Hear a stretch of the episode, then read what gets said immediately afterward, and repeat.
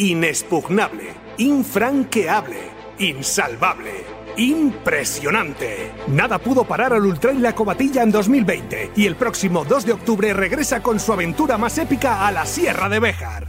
Corre de menos a más, de más a menos, pero corre. Enfréntate a los 80 kilómetros del Ultra, a los 40 del Trail o empieza por el X-Cross de 17 kilómetros para intentar ser el más rápido o el más entero en la línea de llegada. Y para inscribirse, corre también que se acaban. Toma nota. www.ultrailacobatilla.es. Impresionante. ¿Te gusta la montaña? ¿Te gusta correr? Entonces eres un ingrávido. Disfruta de tu programa favorito todos los viernes a las 7 y media de la tarde en Radio Marca o en tu plataforma podcast iTunes, Evox o Spotify. ¿Sientes ya la ingravidez?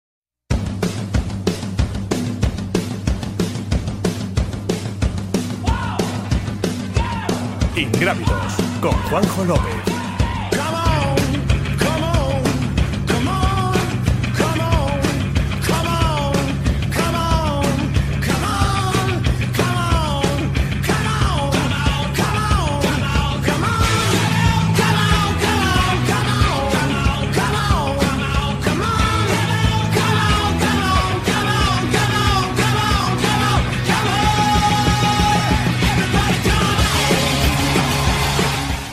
Muy buenas, viernes de Radio Marca, viernes de Ingrávidos. Si nos estás escuchando, lo estás haciendo a través del podcast. Hoy no sonaremos en la FM porque está jugando el partido de la selección española de fútbol, los cuartos de final ante la selección suiza. Y Radio Marca tiene programación especial debido a este enfrentamiento del Campeonato de Europa de Selecciones.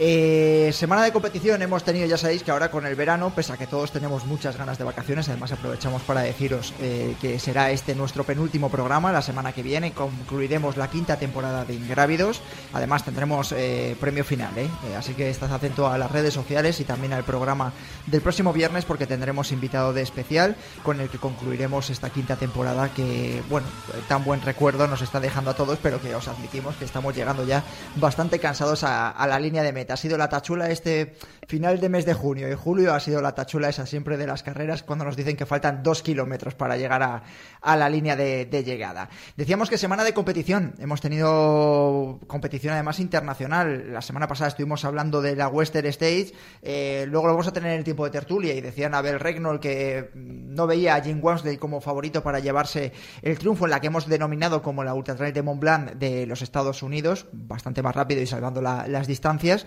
eh, pero fue Jim Wamsley el que se llevó la victoria. No hubo récord, no hubo eh, menos de 14 horas en en el estado de California, eh, pero Jim Wamsley volvió a exhibirse pese a esos problemas físicos que le han acompañado en los últimos meses.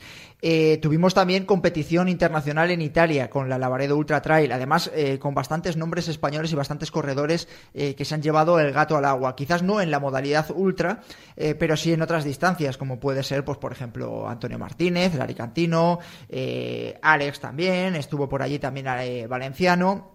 Eh, ¿Qué más? Eh, Andreu Simón fue segundo, Azara García fue cuarta en la modalidad ultra. Entonces, bueno, pues de alguna manera también se recuperó un poco lo que son las citas internacionales a nivel de, continente europeo.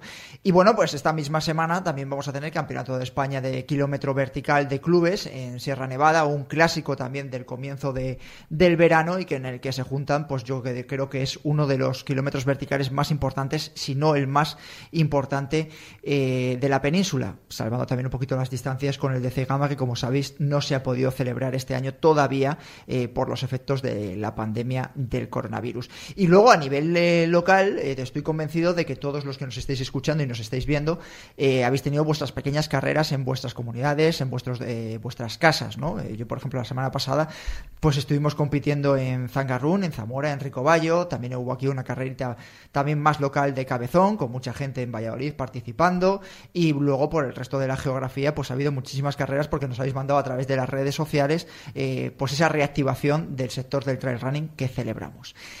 Vamos con la noticia de la semana.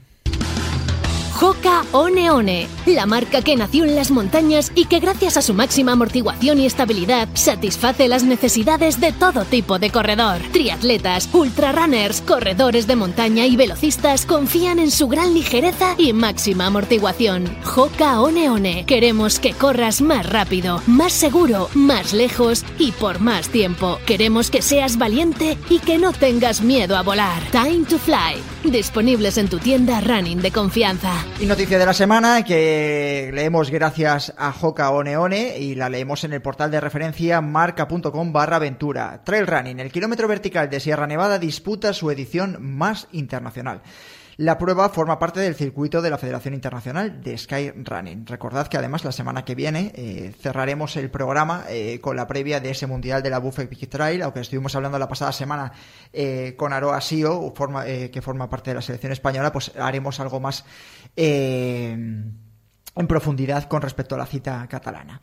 El kilómetro vertical de Sierra Nevada disputa este domingo su undécima edición. Sin duda se trata de la prueba más internacional de todas al pasar a formar parte del circuito de la Federación Internacional de Skyrunning o ISF.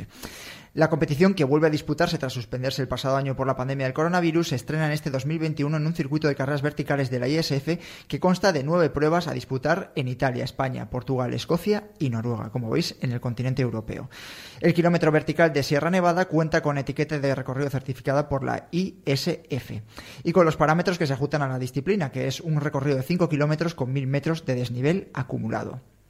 La salida de la prueba se dará a las 10 de la mañana en la Plaza de Andalucía de Prado Llano, como siempre, a 2.100 metros de altitud y concluirá tras recorrer 5 kilómetros ascendentes en la antigua carretera del Bereta a 3.100 metros de altitud. Como veis, uno de los más altos, si no el más alto de, de la península. Ingrávidos, en cada subida, en cada bajada. Escucha el programa de Trail Running, Montaña y Aventura donde y cuando quieras. Vamos con nuestro primer invitado de, la tarde. Ya sabéis que lo solo podéis escuchar el programa en podcast o a través de YouTube por el partido de, la selección española contra Suiza, programación especial de Radio Marca. Y nuestro primer invitado, si hablábamos de la Lavaredo Ultra Trail, al principio del programa es Antonio Martínez. Antonio, ¿qué tal? Muy buenas. Hola, buenas, ingravidos. ¿Cómo bueno, ¿qué tal estás, hombre? Bien, bien, aún recuperando del tute de la semana pasada, pero ya mucho mejor. Bueno, felicidades, ¿no? Sí, sí, muchas gracias. Bueno, una carrera especial, la Vared Ultra Trail. Decíamos al principio que, bueno, poco a poco se están reactivando las competiciones internacionales. Eh, si la semana pasada hablábamos un poco de la Western States y de la propia Lavaredo, eh, vosotros eh, sois casi partícipes de esa reactivación que se está dando a nivel continental, ¿no? No sé cómo lo vivisteis el hecho de volver a viajar, volver a salir y si tuvisteis un viaje complicado o no complicado, porque a lo mejor en Italia las circunstancias son parecidas a España, pero bueno, todos estos días estamos viendo lo que está sucediendo ¿no? con el fútbol, que si se tienen que ir a competir a Kazajistán, que si se tienen que ir a Escocia, eh, a Turquía. No sé que si vosotros vivisteis alguna medida especial a la hora de viajar hasta Italia.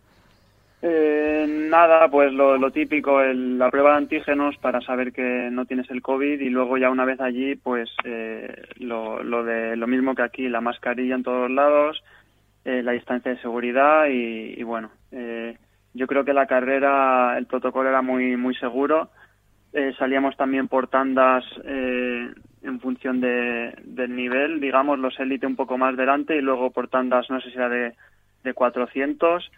Eh, los avituallamientos también había que ponerse la mascarilla, que en algunos en algunas ocasiones era un poco absurdo porque estabas a, entrabas solo y había tres metros con, con la gente, pero tenías que ponértela y bueno, era para todos igual y, y bueno, yo creo que, se ha podido ver que bueno que eh, se pueden organizar carreras sin ningún tipo de problema.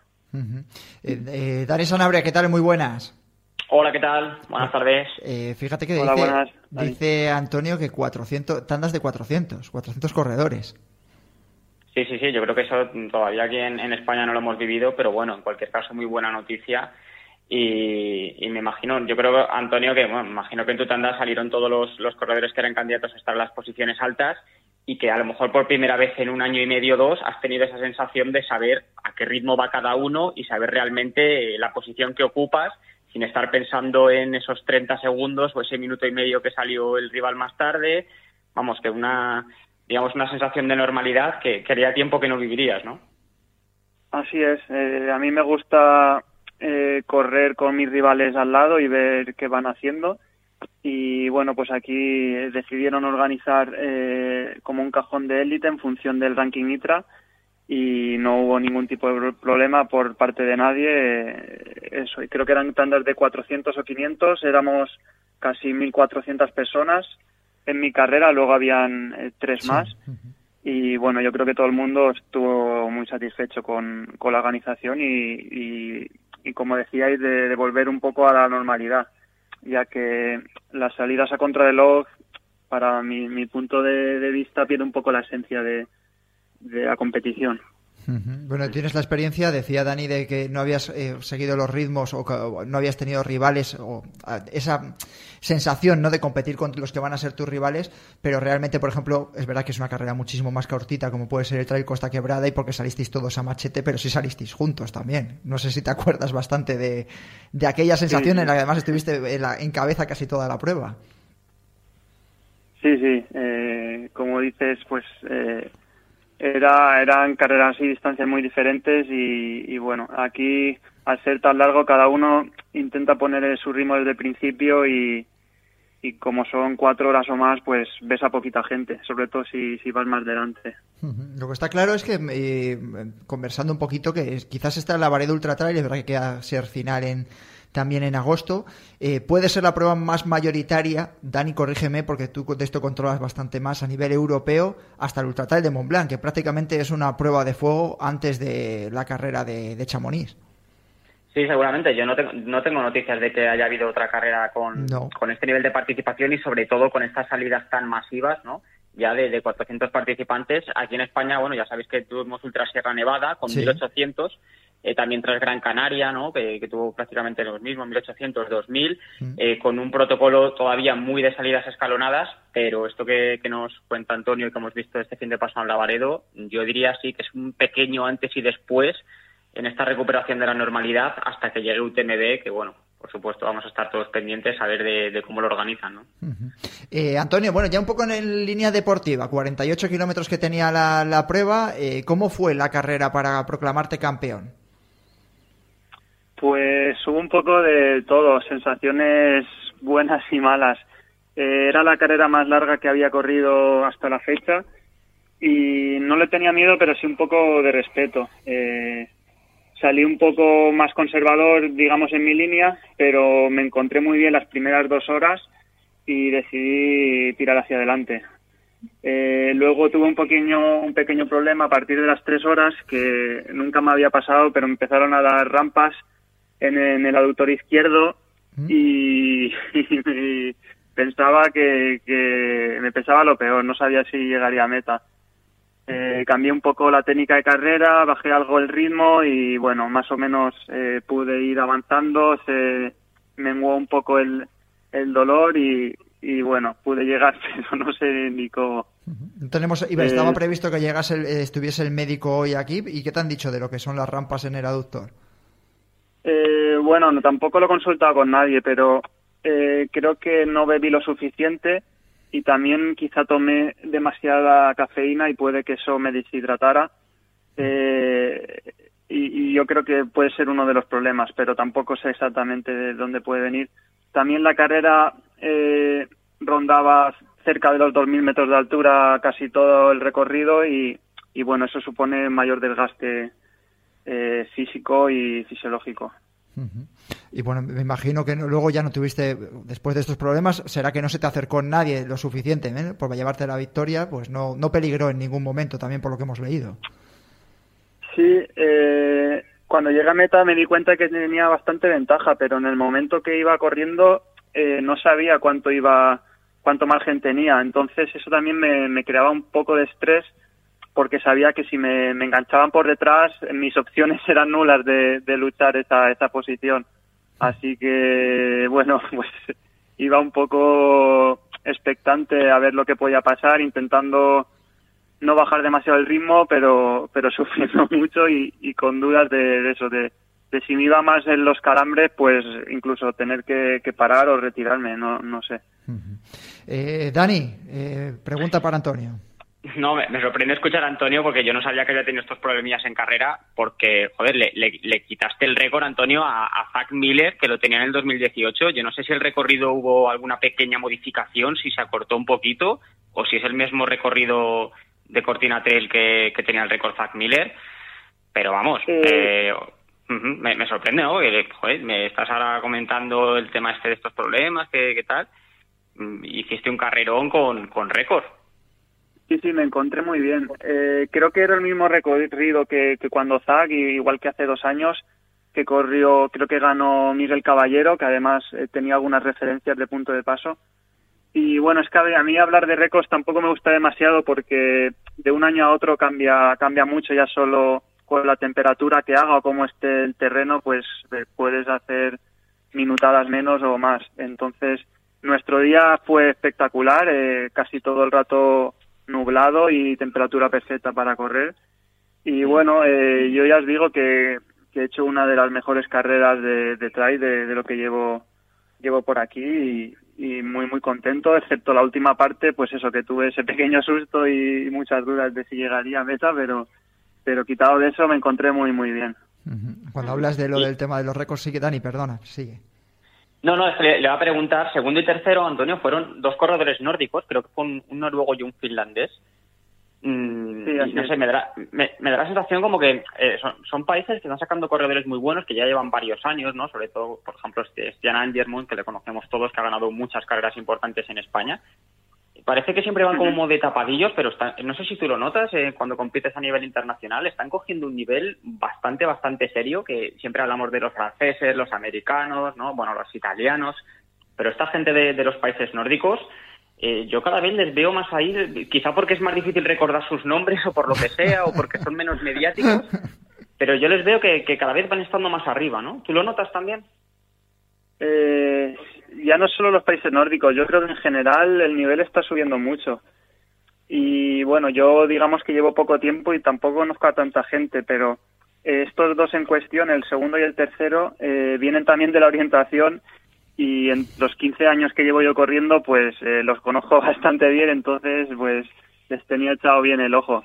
Y son gente que corre muchísimo. Claro que orientación son distancias más cortas y aquí pues hay más factores que, que influyen, pero, pero son, pues eso, corredores potentes que en orientación suele estar entre, entre los 20 30 primeros en un mundial. Mm. justo cuando hablabas esto, Dani, me estaba acordando yo estos días que se está viendo el Tour de Francia, de la contrarreloj del otro día, del pasado miércoles, en la que había cinco daneses entre los 15 primeros y prácticamente, es decir, sí que se contaba con dos o tres, pero cuando se vio los resultados en meta, me acordé yo mucho también del trail running. Digo, fíjate cómo están trabajando en los países nórdicos eh, deportes de, resistencia, ¿no? Sí. Con y, Dinamarca cuartos de final de la Eurocopa. Sí, sí, bueno. Además, en Noruega son creo que 5 millones de habitantes y es que en casi todos los deportes tienen representantes y bueno, y ayer, ayer sin más, eh, el, el Stefan Holmer este hizo el récord de 400 vallas. Es verdad. Pero es que vamos, en, en todos los deportes tienen representantes y, y buenos. un país tan pequeño. Sí, bueno, sí, sí. A nivel de, eh, deportivo, la verdad es que siempre que lo estás viendo ahora deportes de resistencia, eh, estás viendo representantes nórdicos. Así que me imagino que sea porque se está haciendo un buen trabajo en la base. No está aquí Juan Carlos, que antes cuando has hablado de, no hablar de récords en la montaña, me estabas recordando a él, que dice siempre exactamente lo mismo. Dice, bueno, pero ahí hay muchos factores externos. Eh, Antonio, ¿qué tienes para cerrar la entrevista? ¿Qué tienes pensado ahora a corto o medio plazo? Pues en principio voy a correr un par más de, la Liga Spartan y así completar el circuito. Eh, luego la OCC también quiero correrla bien dentro de casi dos meses. Y, luego el Campeonato de España en Desafío Urbión, que me gustaría conseguir una plaza para el Mundial de Tailandia con la RCA. Pues buenas citas, ¿eh? no tienes mal, calendario. Seguro que estás dando envidia por aquí a los que nos están escuchando, ¿eh? porque entre UTMB, OCC en este caso, y Desafío Urbión, que es un carrerón recomendable, yo te lo que lo conozco bastante bien, y luego el Mundial de Tailandia, que va a ser una de las grandes citas para muchos de, los corredores españoles este año, incluso a nivel mundial. Eh, Antonio, gracias por haber estado en Ingrávidos, ¿vale? Nada, a vosotros, un abrazo. Cuídate, vamos a escuchar pista de Trail Primera pista, buscamos a un corredor que ha estado presente en unos Juegos Olímpicos de invierno.